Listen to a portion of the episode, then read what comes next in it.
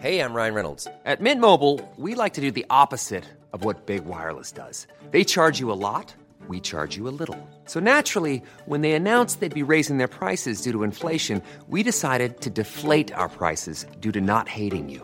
That's right. We're cutting the price of Mint Unlimited from $30 a month to just $15 a month. Give it a try at mintmobile.com slash switch. $45 upfront for three months plus taxes and fees. Promo rate for new customers for limited time. Unlimited more than 40 gigabytes per month. Slows. Full terms at mintmobile.com.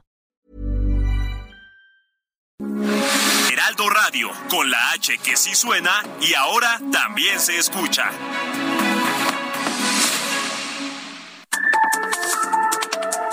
Las coordenadas de la información. Con Alejandro Cacho.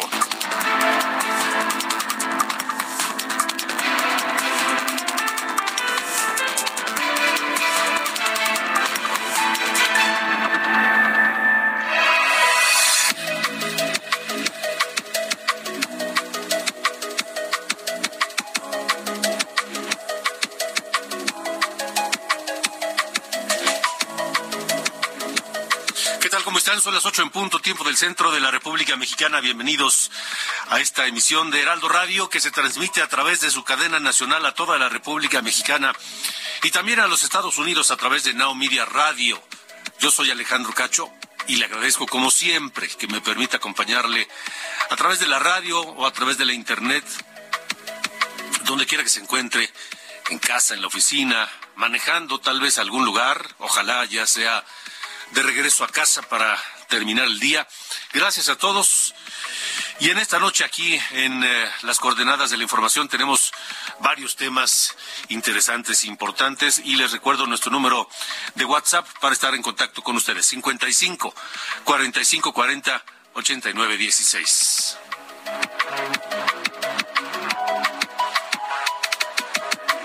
También me pueden contactar en redes sociales con el usuario arroba cacho periodista. Estoy en todas las redes sociales así, arroba cacho periodista. Esta noche aquí en las coordenadas de la información hablaremos sobre la creciente presencia de organizaciones criminales en las redes sociales. Así es, en el Twitter, tal vez en TikTok, en eh, Instagram, en Facebook. Redes criminales en las redes sociales. ¿Para qué? Para difundir miedo, difundir y obtener inteligencia que facilite sus operaciones, para reclutar nuevos miembros del crimen, enviar mensajes intimidatorios contra sus, sus blancos, sus objetivos, sus víctimas, para estafar gente, para robar, para crear redes de apoyo social o bases de apoyo social, lo cual les ha permitido penetrar, por ejemplo, en la esfera electoral. Esta noche platicaremos aquí en las coordenadas de la información con el maestro José Pablo Ampudia Settles, abogado de la Universidad Panamericana, especializado en temas de seguridad nacional, internacional e inteligencia.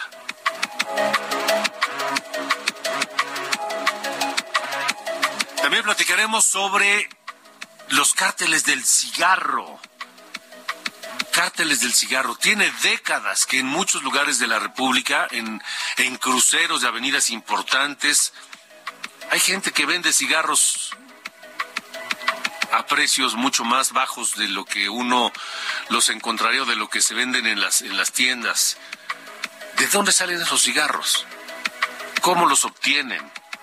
¿Son legales? Estaremos hablando de eso con Cuauhtémoc Rivera, presidente de la Alianza Nacional de Pequeños Comerciantes. Porque ese comercio, primero de producto ilegal, de cigarros o muy viejos o de contrabando, luego se transformó a delitos como la extorsión o el derecho de piso. Y esto aumenta cuando entra en vigor la Ley General para el Control de Tabaco, que obliga a los negocios formales a ocultar la publicidad y las cajetillas de cigarros a sus clientes. Yo estoy de acuerdo con eso, pero también genera o fomenta o aumenta el mercado negro de los cigarrillos.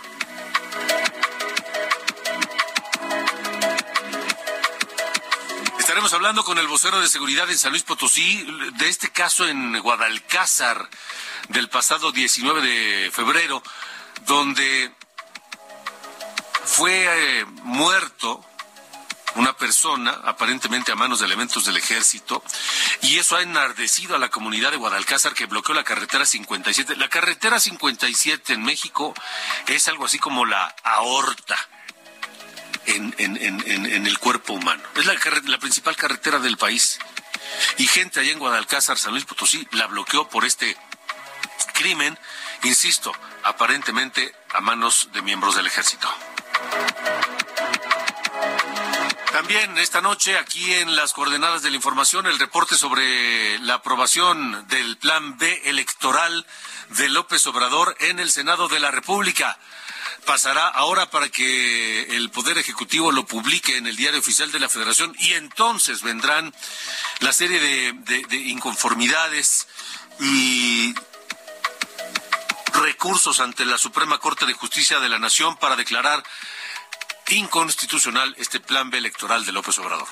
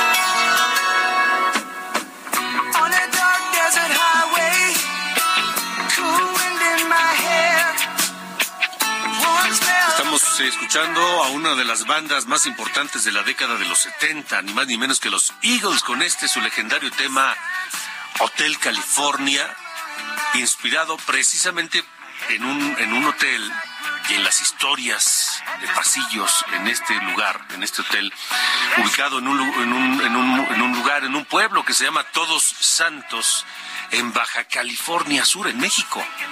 Y los Eagles llegaron hasta allá y se inspiraron para crear este gran tema. Mi querido Ángel Arellano, ¿cómo estás? Buenas noches. Muy, bien, gracias Alejandro, buenas noches. Y pues más temprano te mandé un video de una versión en vivo y ya por cierto está en Twitter arroba Arellano Peralta y, y te lo mandé pues para que vieras. Es que ver ejecutar esta canción es todo, todo un acontecimiento.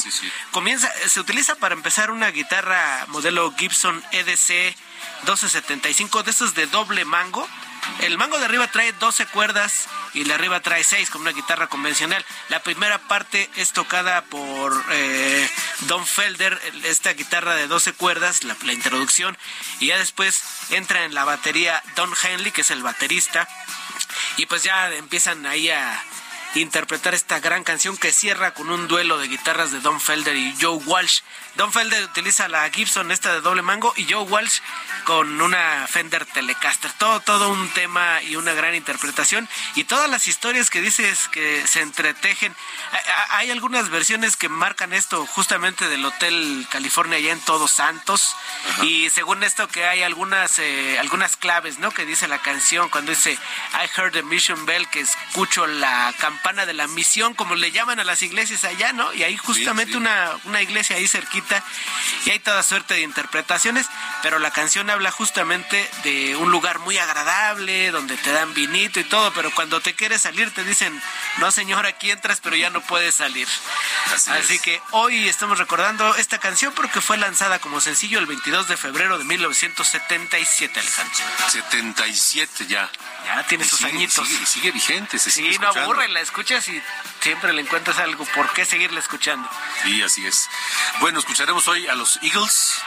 vamos a escuchar o diferentes versiones.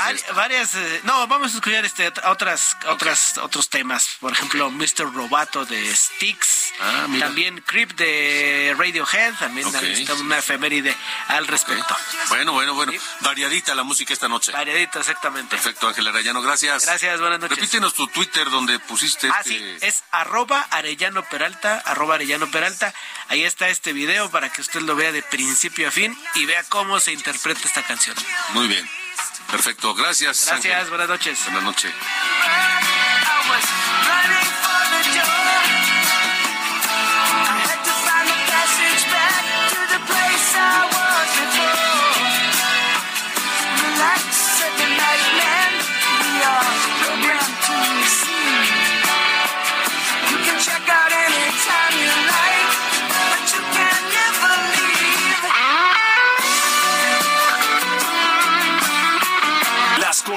De la información con Alejandro Cacho.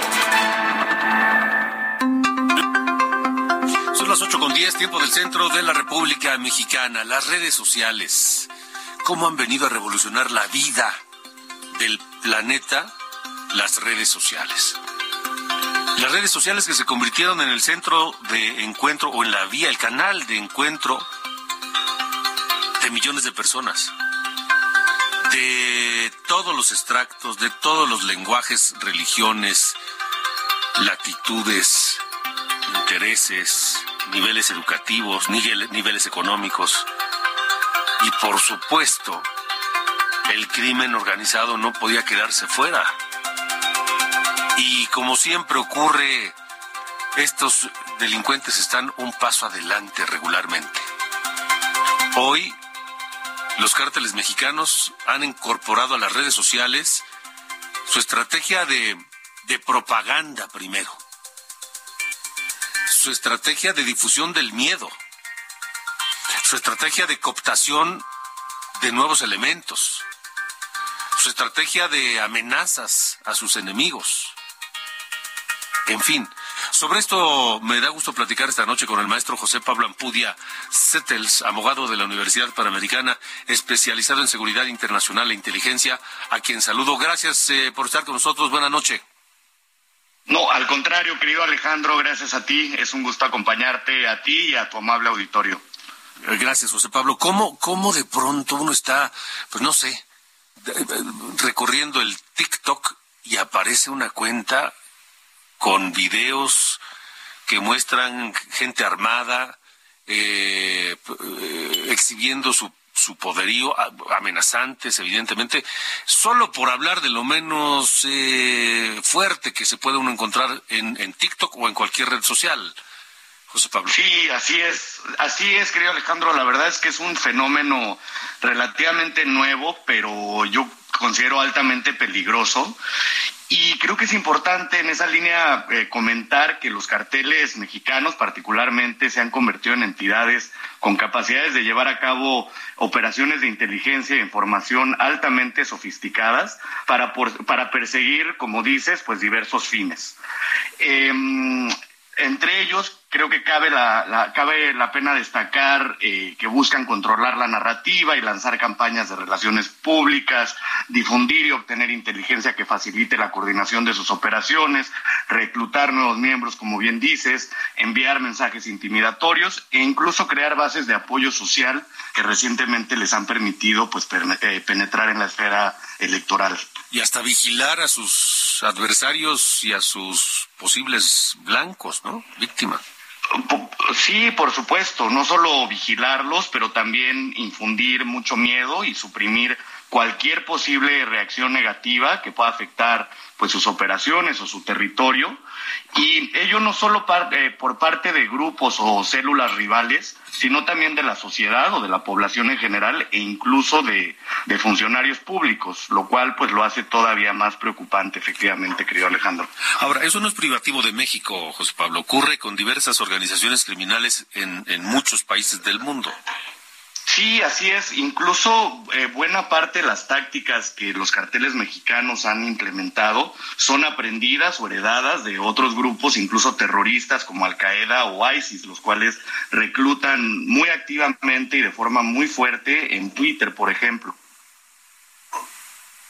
Ok, ahora, decía yo, siempre van un paso adelante. Y, y sí, es, es, lógico, es natural que vayan un paso adelante porque las mentes criminales están, están creando permanentemente maneras de evadir a la justicia. Pero, ¿cómo estamos en México frente a esta corriente de la delincuencia? Sí, en México, bueno, Obviamente el problema eh, de seguridad está eh, pues desatado y aún con unos niveles eh, inusitados, lo cual pues es evidente muy preocupante, pero también lo es que no ha habido o no se ha incorporado dentro de, de las estrategias de combate al narcotráfico un seguimiento, digamos, de la presencia digital, no solo territorial, la cual pues creo que también tiene algunos comentarios o críticas, pero en realidad eh, la, estrategia digital para eh, rastrear y combatir su presencia en redes tampoco ha sido plenamente incorporada, lo cual, insisto, creo que es altamente preocupante. Y no solo creo que sea una responsabilidad de las autoridades, que obviamente tienen eh, mucha, pero también de los moderadores de contenido de las redes y de los productores de las distintas plataformas de video pues han sido negligentes en la medida que buscando like o, likes o suscriptores acaban romantizando, e idealizando a los actores de, un conflicto que ha desangrado el país. Basta pensar en la serie de Netflix de Narcos México, ¿no? Entonces, sí, esa es una de las, de las principales críticas que creo que es aplicable no solo para las autoridades mexicanas, sino también para los, los creadores y moderadores de, de contenido en las diversas redes. Exactamente, exactamente. Ahora, José Pablo, eh, eh, hablando de las autoridades, porque también las autoridades deberían estar regulando esas plataformas, habría que decirlo, ¿no? Por supuesto, sí, ah. por supuesto. Y Sí, perdón que te interrumpa. Adelante. No, no, no, dime, dime, dime.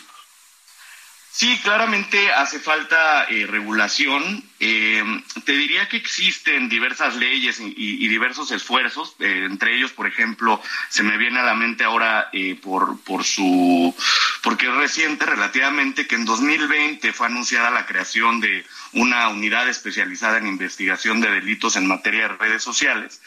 Es decir, existen esfuerzos, existe legislación, pero estos carteles también, como muy bien mencionas, eh, siempre están un paso adelante y con, digamos, con la rapidez de que, con la que tiran sus diversas cuentas, crean otras 10. Entonces es muy complicado eh, darle un seguimiento puntual eh, y sobre todo porque no todo el contenido que, estos grupos promueven en redes es directamente violatorio, digamos, de las distintas regulaciones, tanto, eh, digamos, eh, por parte de las autoridades como de las plataformas. Es decir, no tienen que aparecer eh, manifestaciones violentas únicamente para que sean tiradas, sino que también debería darse un seguimiento a eh, este contenido, entre comillas, aspiracional que se promueve, en donde aparecen personas con fajos de billetes o eh, con rodeados de mujeres, con autos de lujo, etcétera, que de alguna forma también incita a aquellas poblaciones vulnerables a, convertirse en narcotraficantes. Se vuelve casi aspiracional. Sí, pero ahora, José Pablo, eh, no, no, sería posible utilizar esa exhibición, esa ostentación de estos individuos o, estas organizaciones a través de estas redes y plataformas para también usar eso en su contra, investigarlos, darles, dar con ellos, este, saber cómo, cómo, cómo vulnerarlos. Sí, estoy totalmente de acuerdo y esa es eh, buena parte de la crítica que se ha hecho este, por diversas organizaciones, eh, particularmente este, a las autoridades aquí mexicanas, que justamente, digamos, su huella digital es, es muy, muy clara y muy obvia y todos los esfuerzos están dirigidos a hacer frente a eh, digamos, sus manifestaciones de violencia o sus ataques, etcétera, que suceden en la vía eh, terrenal, por decirlo de, alguna manera. Pero no se ha incorporado dentro de la estrategia, obviamente, toda la parte de coordinación y, y, de ejecución de estas, eh, de estas eh, ataques o, enfrentamientos. Está en buena medida organizado en redes sociales o a través de, por ejemplo, WhatsApp, Twitter, etcétera. Entonces, sí, efectivamente, las autoridades mexicanas eh, deberían poner un mucho mayor énfasis en darle seguimiento a estas a, estas eh, manifestaciones en redes, porque al final también eh, les permitiría y facilitaría eh, combatirlos en la vía terrenal o en la realidad, digamos. ¿Se está trabajando en ello, José Pablo? Insisto que hay, algunos esfuerzos, sí, como este, esta unidad que te, que te comenté que fue creada en el 2020, o eh, dentro de la Fiscalía General de la República existe la llamada Policía Cibernética que, entre otras cosas, está encargada de identificar y rastrear a miembros de los grupos del crimen organizado en línea y monitorear sus actividades en la red por un lado, te diría que la falta de transparencia y rendición de cuentas ha, dificultado saber cuáles son sus resultados reales. Y por otro lado, también hay eh, muchos estudios que revelan que hay una creciente falta de recursos y una insuficiente capacitación de los agentes de estas eh, organizaciones que, eh, que, han impedido que, se pueda hacer frente a su crecencia, a, la, a, la, a la creciente presencia digital de los narcotraficantes en redes. Ahora, José Pablo, ¿Cómo nos defendemos nosotros para no depender solamente del esfuerzo de las autoridades? pues es una, una pregunta complicada. Eh, te diría que eh, si nos enfocamos en el fin específico de reclutamiento de estos grupos, em, buena parte de su estrategia de reclutamiento precisamente está vinculada a la promesa de dinero, posesiones eh, y estatus, digamos. Eh, en ese sentido, eh, la publicación constante de contenido en la que aparecen sujetos, como mencionamos, en auto de lujo con, fajos de billetes, se convierte eh, como el único camino para salir de la pobreza en un país que no ofrece pues, oportunidades a, a comunidades pobres o marginadas. En ese sentido, yo creo que debería existir un esfuerzo muy importante, por un lado, de fortalecer políticas políticas públicas dirigidas a los sectores de seguridad, salud y educación como un proyecto a largo plazo. Y por, en segundo lugar, y, a más corto plazo, diría, eh, atendiendo a que las eh, poblaciones eh, más vulnerables a ser reclutadas son los jóvenes, primero una vigilancia de, de, padres de familia, por una, por, un, por una parte, y en segundo lugar yo creo que poner mayor presión a estas redes sociales para rastrear y, tirar cualquier contenido que pueda provenir de sujetos ligados a estos grupos criminales. De acuerdo, pues habrá que estar muy atentos, por supuesto. Eh, maestro José Pablo Ampudia, gracias por haber estado con nosotros. No, al contrario, querido Alejandro, muchas gracias por el espacio, te agradezco a ti y a tu auditorio y también les invito a seguirme en Twitter en arroba jpabloampudia. Arroba jpabloampudia. Perfecto, ahí te seguiremos. Muchísimas gracias, Alejandro. Que estés muy bien. Y gracias. Hasta luego. Hasta luego. Hasta luego. 8 con 22. Las coordenadas de la información. Con Alejandro Cacho.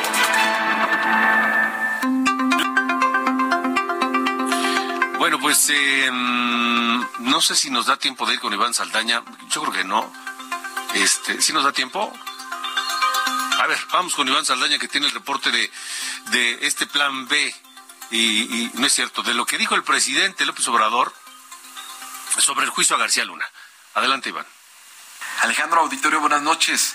Desde Palacio Nacional, el presidente Andrés Manuel López Obrador llamó a Genaro García Luna a que se declare testigo ante la justicia estadounidense tras ser encontrado culpable de narcotráfico y crimen organizado en ese país, a fin de que revele si sus crímenes los cometió por órdenes de los expresidentes Vicente Fox y Felipe Calderón. En la mañanera de hoy, el tabasqueño expuso que el fallo contra el exsecretario de Seguridad de Calderón entre 2006 y 2012 es apenas el primer paso porque falta más información sobre quién daba las órdenes. Dijo que si García Luna coopera con la justicia, probablemente le aminoran los años en prisión. Todavía hay la posibilidad de que García Luna se declare como testigo por el bien del país, a cambio de que informe sobre si recibía órdenes o informaba a los expresidentes, tanto a Fox como a Calderón. Además, calificó de cinismo la respuesta que Calderón dio el pasado martes en un comunicado sobre el fallo contra su ex secretario de Seguridad, en el que aseguró que ha sido el presidente que más ha actuado en contra de la delincuencia organizada. Lo que responde ayer Felipe Calderón no tiene nada que ver con el tema en cuestión, se va por la tangente. Nunca vio nada raro. ¿Cuáles eran los acuerdos? ¿Qué órdenes le daba? Además, el presidente de México es el comandante supremo de las Fuerzas Armadas. Alejandro Auditorio, mi reporte esta noche. Gracias, gracias, Iván. Bueno, pues es lo que dijo el presidente López Obrador. Bueno, por supuesto no perdió oportunidad. Vámonos a una pausa rápidamente. Tenemos más información aquí en las coordenadas de la información a través de Heraldo Radio. Yo soy Alejandro Cacho y de regreso escucharemos a Eric Rubín. ¿Por qué a Eric Rubín? Hay una noticia en torno de él. Regresamos.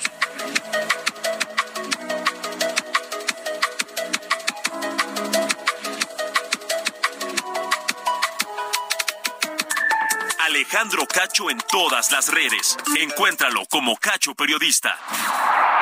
Las coordenadas de la información. Con Alejandro Cacho.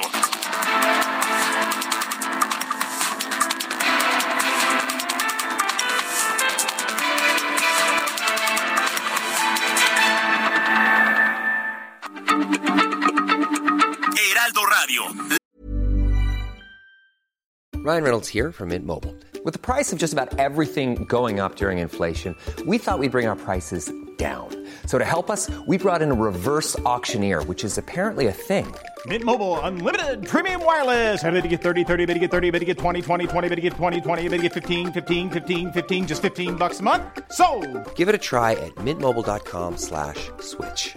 $45 upfront for three months plus taxes and fees. Promo rate for new customers for limited time. Unlimited more than 40 gigabytes per month. Slows. Full terms at mintmobile.com. H se lee, se comparte, se ve y ahora también se escucha.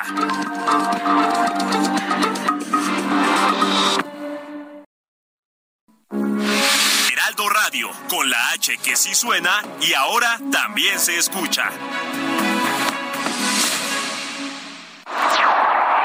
Las coordenadas de la información. Con Alejandro Cacho.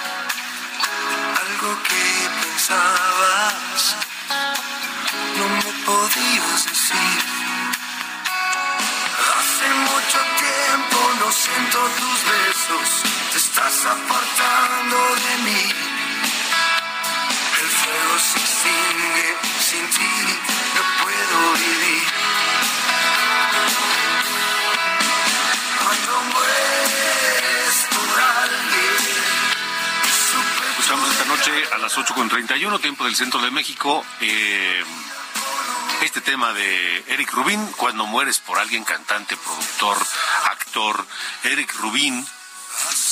Y lo escuchamos porque esta, esta noche él, Eric Rubín y su esposa Andrea Legarreta han anunciado su separación de manera indefinida luego de 22 años de matrimonio.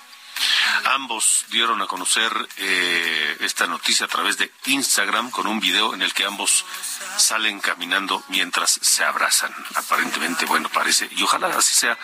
Se trata de una decisión eh, tomada en buenos términos. Dolorosa siempre lo es, siempre. Pero pues ojalá que, que- que estén seguros y que sea para bien de ambos. Un abrazo a Eric y un beso a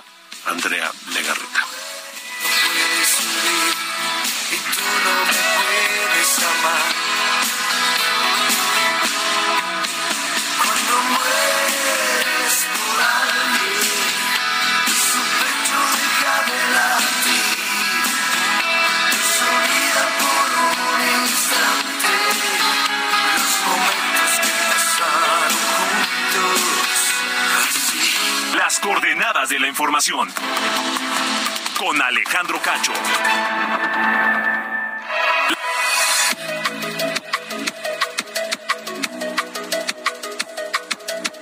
Buenas noches, este es el resumen de noticias. Fiscalía General de la República informó que ya gestiona ante la Secretaría de Relaciones Exteriores la extradición de Estados Unidos a México de Genaro García Luna, quien ayer fue declarado culpable en Nueva York de cinco cargos relacionados con el narcotráfico y por mentir ante las autoridades migratorias. Esta mañana el presidente López Obrador dijo que por el bien de México, Genaro García Luna debería aceptar ser testigo protegido. El Departamento del Tesoro de Estados Unidos añadió a su lista negra a seis integrantes del cártel de Sinaloa vinculados directamente con Ovidio Guzmán, hijo de Joaquín El Chapo Guzmán, además de seis empresas en Culiacán.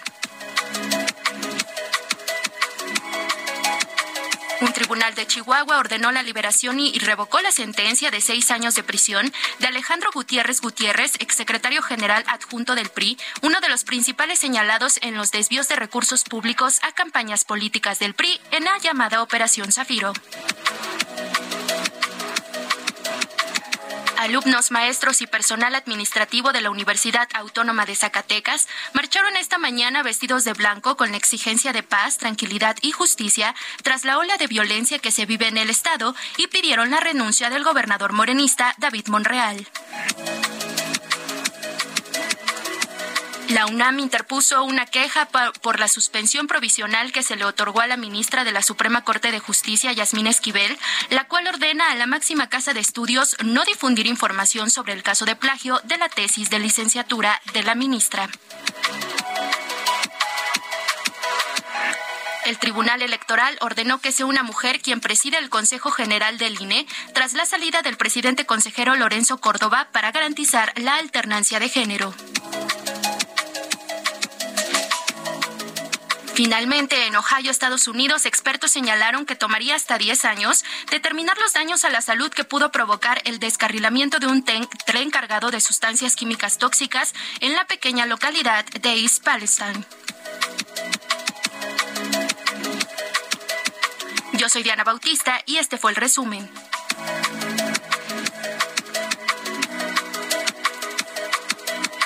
Las coordenadas de la información con Alejandro Cacho. México y Estados Unidos viven una de las crisis migratorias más graves de su historia. Los gobiernos han implementado políticas que se han puesto en tela de juicio. En lugar de obligar a la gente a hacer todo su periplo, correr quién sabe cuántos riesgos, llegar a tu territorio, tú gastar un dineral y al final de 10 se quedan 9. ¿Por qué no lo haces de otra forma? Te regresan gente, tú la única opción que tienes es o los recibes o los repatrias. Son tus dos alternativas. Repatriarlos a veces ni siquiera puedes. Imagínate si ahorita vamos a repatriar, no sé, Cuba, Nicaragua, Haití, por ejemplo. Este miércoles por Heraldo Media Group, el perfil de Marcelo Ebrard, secretario de Relaciones Exteriores. 21 horas en referente de la noche, Heraldo Televisión.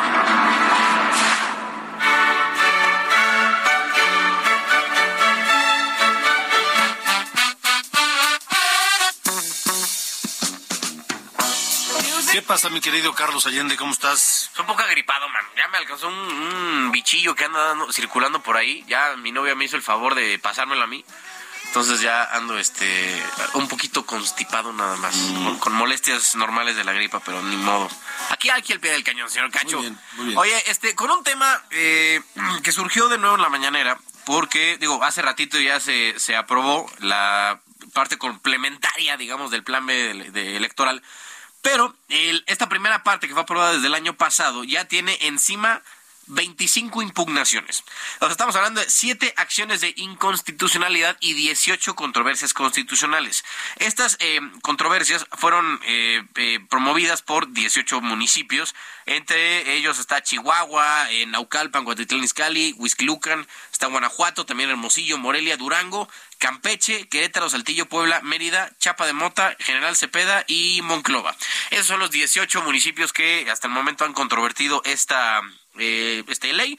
Ya veremos si le, le va a tocar proyectar la sentencia al ministro Pérez Dayán, esto que ya lleva ya rato, no fue este designado en, este sexenio. Pero algo que surgió, interesante eh, ayer que la, Suprema Corte eh, publicó un, comunicado donde decían que justo el ministro Pérez Dayan había admitido al trámite, o sea, había dicho como, ok, vamos a revisar este, este caso, eh, mandó una suspensión para los efectos de esta ley en el Estado de México y en Coahuila. Esto, obvio, no le gustó nada a tu amigo, el presidente de la República, que este dijo que cómo es posible, que su consejería jurídica, que era un tema arbitrario e ilegal. Citó la ley reglamentaria del artículo 105 eh, constitucional, fracciones 1 y 2, que justo hablan sobre las controversias y las acciones de inconstitucionalidad. inconstitucionalidad. Y ahí dice que eh, es ningún tipo de eh, controversia o acción puede dar paso a una suspensión. En eso tiene razón la consejería. Pero también hay que leer, le diría yo a la consejera jurídica de presidencia, que leyera el artículo 5, fracción segunda, párrafo cuarto de la Constitución, donde dice que las leyes electorales federal y locales deberán promulgarse y publicarse por lo menos 90 días antes de que se inicie el proceso electoral en que vayan a aplicarse y durante el mismo no podrán tener modificaciones legales fundamentales. O sea, como ya tenemos en, iniciado el proceso electoral tanto en Coahuila como en el Estado de México, ahorita estamos en el tiempo intercampañas, ya fueron las precampañas, ya no puede haber modificaciones sustanciales al ordenamiento legal electoral. Por eso fue que el ministro Pérez Dayán eh, emitió esta suspensión de efectos únicamente para Coahuila y el Estado de México. Para los otros 30 estados sí sigue vigente. Entonces, eh, sí, también se vale leer un poquito este, la Constitución, que al final nos rige y que al parecer ni el presidente ni su consejera jurídica están enterados de que existe este párrafo que eh, justo reglamenta que no haya cambios eh, fuertes a las leyes electorales a, a, menos de tres meses de que inicie el proceso electoral. Pero bueno, se andan quejando, parece un poco, un poco a lo güey de, este asunto. No, mira, tal vez sí lo, sabe, sí lo saben, pero acuérdate que ellos dicen que no me vengan con que la ley es la ley. Es que, o sea, también es, es un poco simple jerarquía, o sea, la, la, la, este, consejera jurídica, ella es abogada, que le diga, si existe una jerarquía en las leyes, la pirámide de Kelsen, va primero la constitución y luego leyes federales. Como la ley dice que a lo mejor no se suspende, está bien, pero la constitución dice que no puede haber modificaciones legales sustanciales ya iniciado un proceso electoral. Y la única forma de que se cumpla la constitución es emitir esa suspensión, que puede que vaya en contra de la ley, pero al final es lo que mandata la ley suprema y la Corte es la que tiene que justo defender a la Constitución. Muy bien, señor. Está bueno, pues gracias. Fuerte abrazo. Hasta mañana.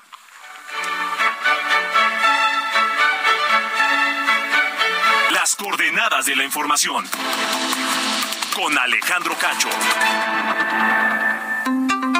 Al principio del, programa les, comentaba que la carretera 57 en México es como la aorta en el cuerpo humano la, vena principal, la arteria principal que comunica al país.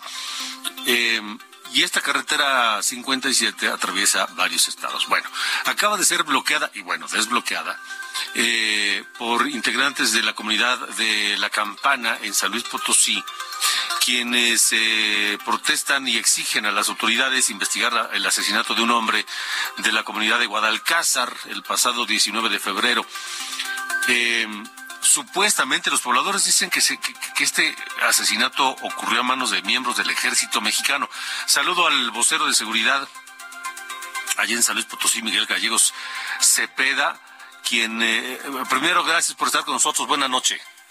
Alejandro, muchísimas gracias a ti, en nombre del gobierno del Estado. De verdad que estos espacios son muy valiosos para informar a tu auditorio, a la población en general, sobre lo que pasa en materia de seguridad en San Luis Potosí. ¿Qué está pasando? ¿Qué, pasa con este caso ahí en eh, Guadalcázar? Pues sí, mira, se da la madrugada de este, de este lunes un bloqueo en la carretera 57, en este tramo de Charco Cercado, en la carretera San Luis Matehuala, perteneciente a Guadalcázar. Eh, una manifestación de aproximadamente 100 personas eh, por el hecho mm, lamentable del asesinato de uno de sus compañeros, una, una persona de esta, de esta demarcación, eh, presuntamente a manos de personal de la Secretaría de la Defensa Nacional. Le disparan por parte de estos elementos a un habitante de la localidad La Campana, el domingo por la tarde, por la tarde noche. Este es el origen de la manifestación y por la inconformidad, por supuesto, bueno, eh, se aprestan a bloquear la carretera 57 durante siete, casi ocho horas, Alejandro, Hubo presencia de la Guardia Nacional y del Ejército durante las primeras horas, pero los habitantes no querían dialogar precisamente con las fuerzas castrenses por el motivo de la inconformidad, por el motivo de la manifestación. Fue hasta la mañana del día siguiente cuando hubo presencia del fiscal general del Estado, José Luis Ruiz Contreras, y del comandante de la Guardia Civil Estatal, el teniente coronel José Luis Urbano Campo, para llegar a un diálogo y poder liberar la vía haciendo compromisos precisamente con la comunidad. ¿Y qué, compromisos se hicieron?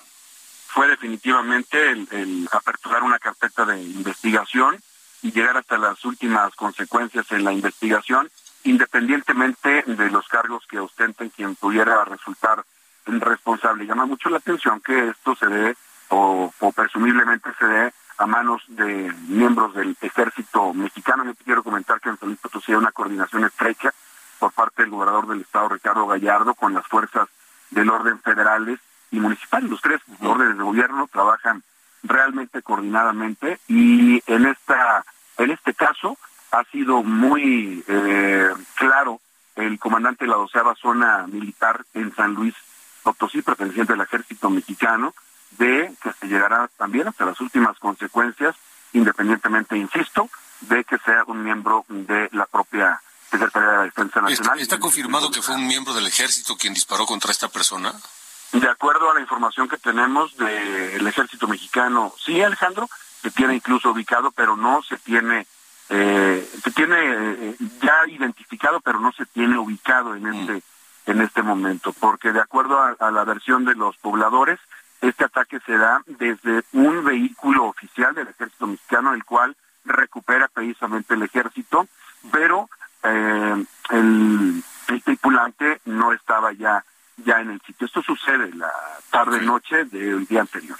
Ahora, Miguel, Miguel Gallego Cepeda, vocero de seguridad de San Luis Potosí, ah, digo, aprovechando y ya que hablamos de la carretera 57, hay otro hecho eh, de un, eh, un, tiroteo y una persona muerta, otra herida, padre e hijo, eh, que aparentemente venían de Nuevo León, pero llegaron a territorio de San Luis Potosí. ¿Qué, qué hay de esto?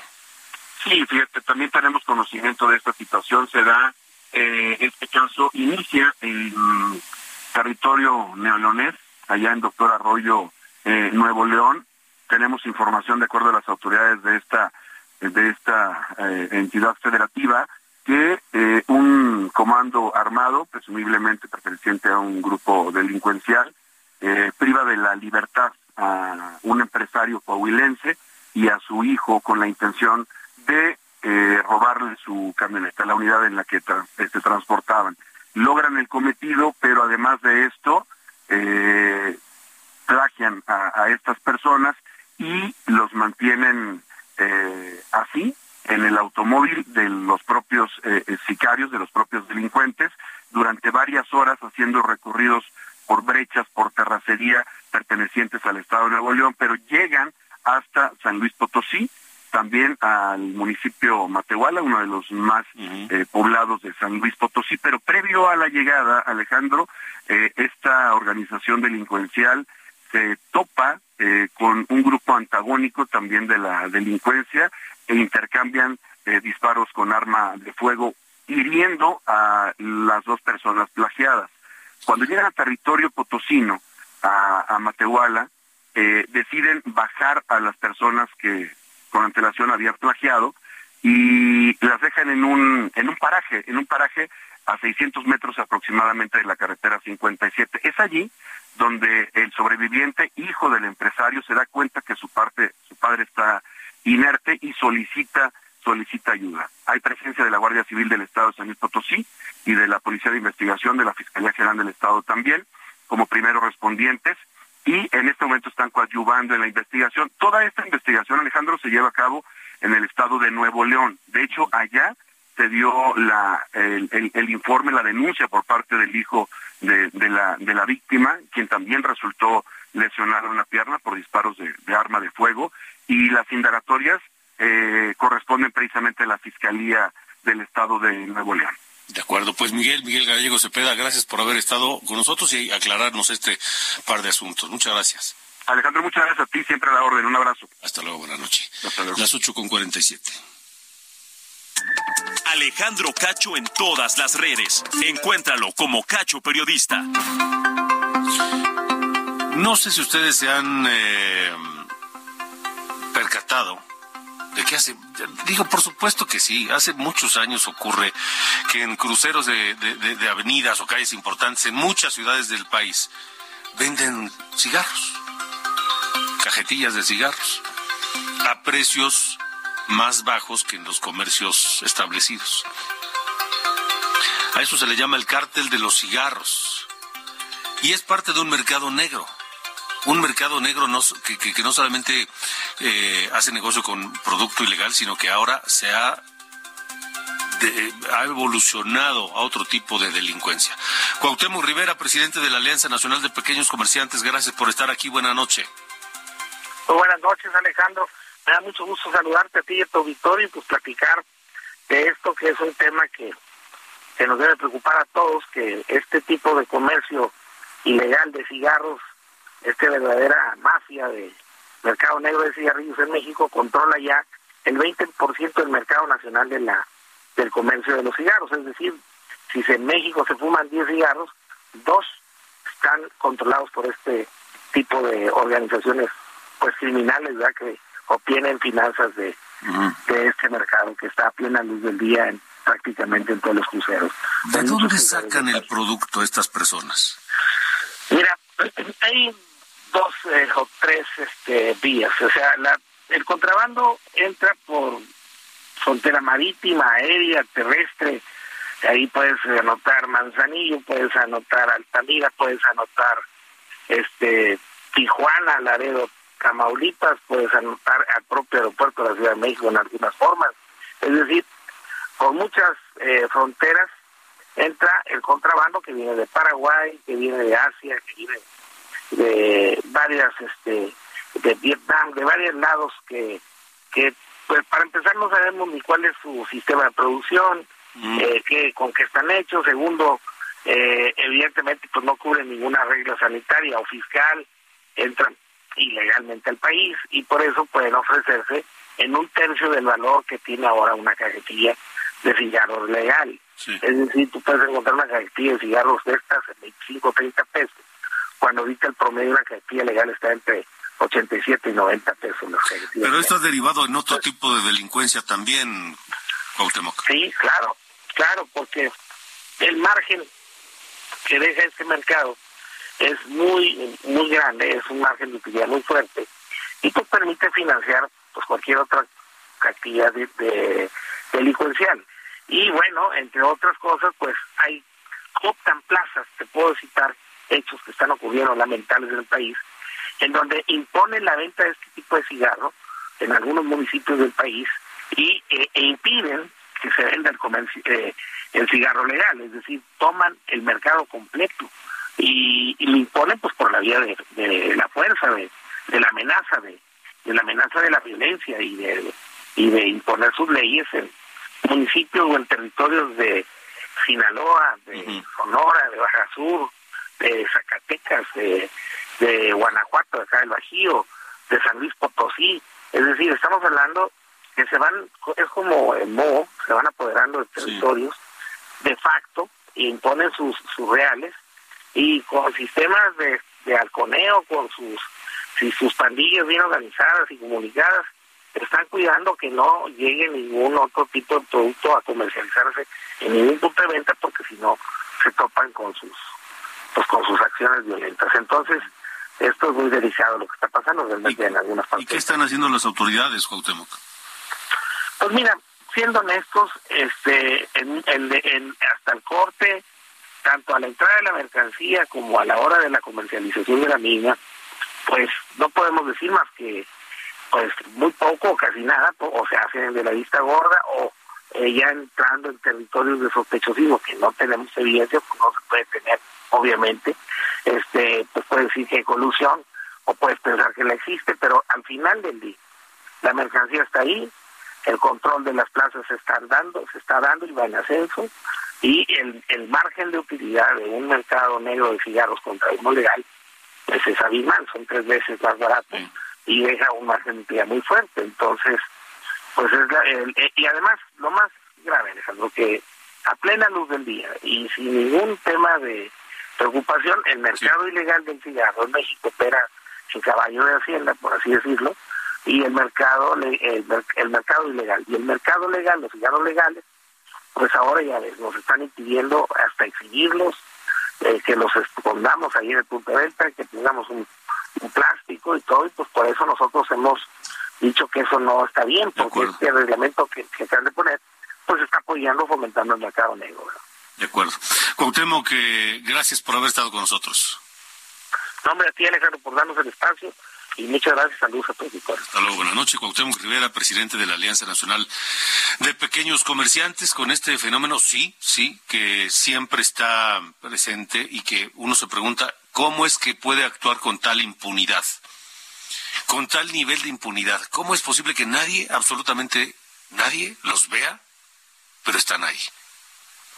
Nos vamos. Gracias por habernos acompañado esta noche aquí en las coordenadas de la información con este tema súper ochentero. 22 de febrero del 83 sale en el álbum llamado Kiro Was Here de la banda Styx, Mr. Roboto. Con eso nos vamos. Pásenla bien, muchas gracias y hasta mañana.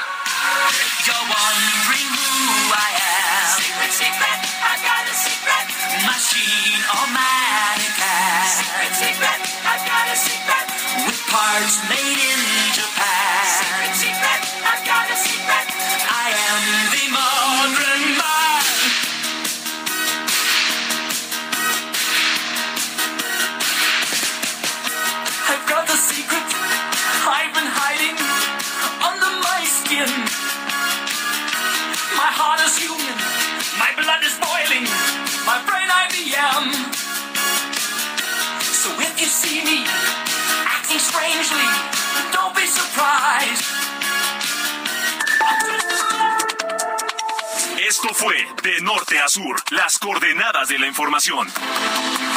Con Alejandro Cacho.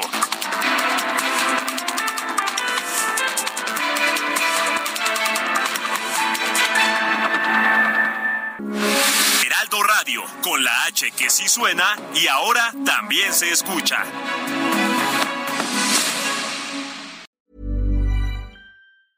Hey, folks, I'm Mark Marin from the WTF Podcast, and this episode is brought to you by Kleenex Ultra Soft Tissues your ally to help tackle your allergy symptoms this season. I love the change of seasons, but nobody loves pollen and all those other things floating in the air that make you sneeze during this nice weather. Kleenex Ultra Soft tissues are hypoallergenic and allergist approved. So fight back against watery eyes and runny noses without worrying about irritating your skin. For this allergy season, grab Kleenex and face allergies head on.